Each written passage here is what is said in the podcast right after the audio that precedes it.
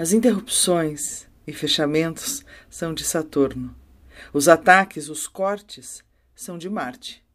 O desmonte, por exemplo, da cultura, de quem seria?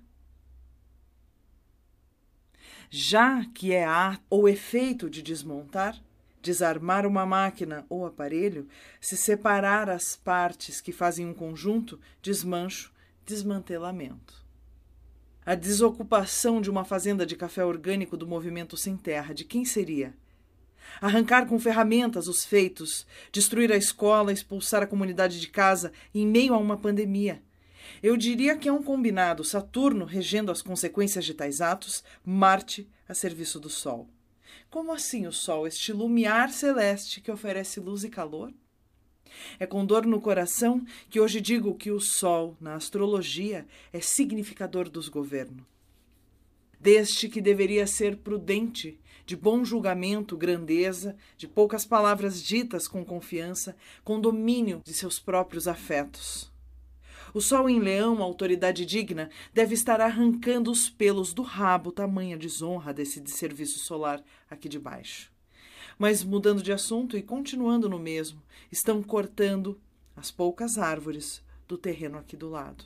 Desmonte da aroeira, galho a galho, o som dos metais expulsando os pássaros, fazendo cair os ninhos, derrubando as folhas e as sementes. Sim, Marte, não tenho dúvida de que são ótimas as suas ferramentas e de que alguém te mandou aqui. Minha pergunta não é se você sabe como fazer, mas se você sabe o que faz. E eu?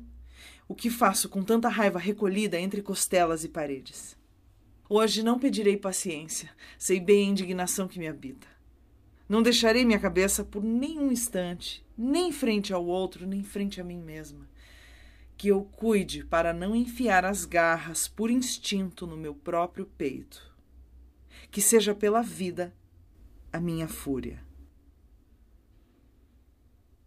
Efemérides de hoje, 18 de agosto de 2020, horário de Brasília.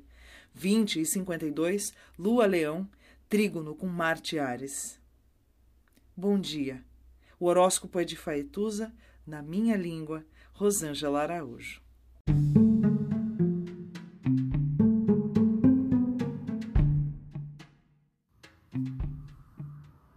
Olá, meu nome é Faituza e este é um espaço de astrologia.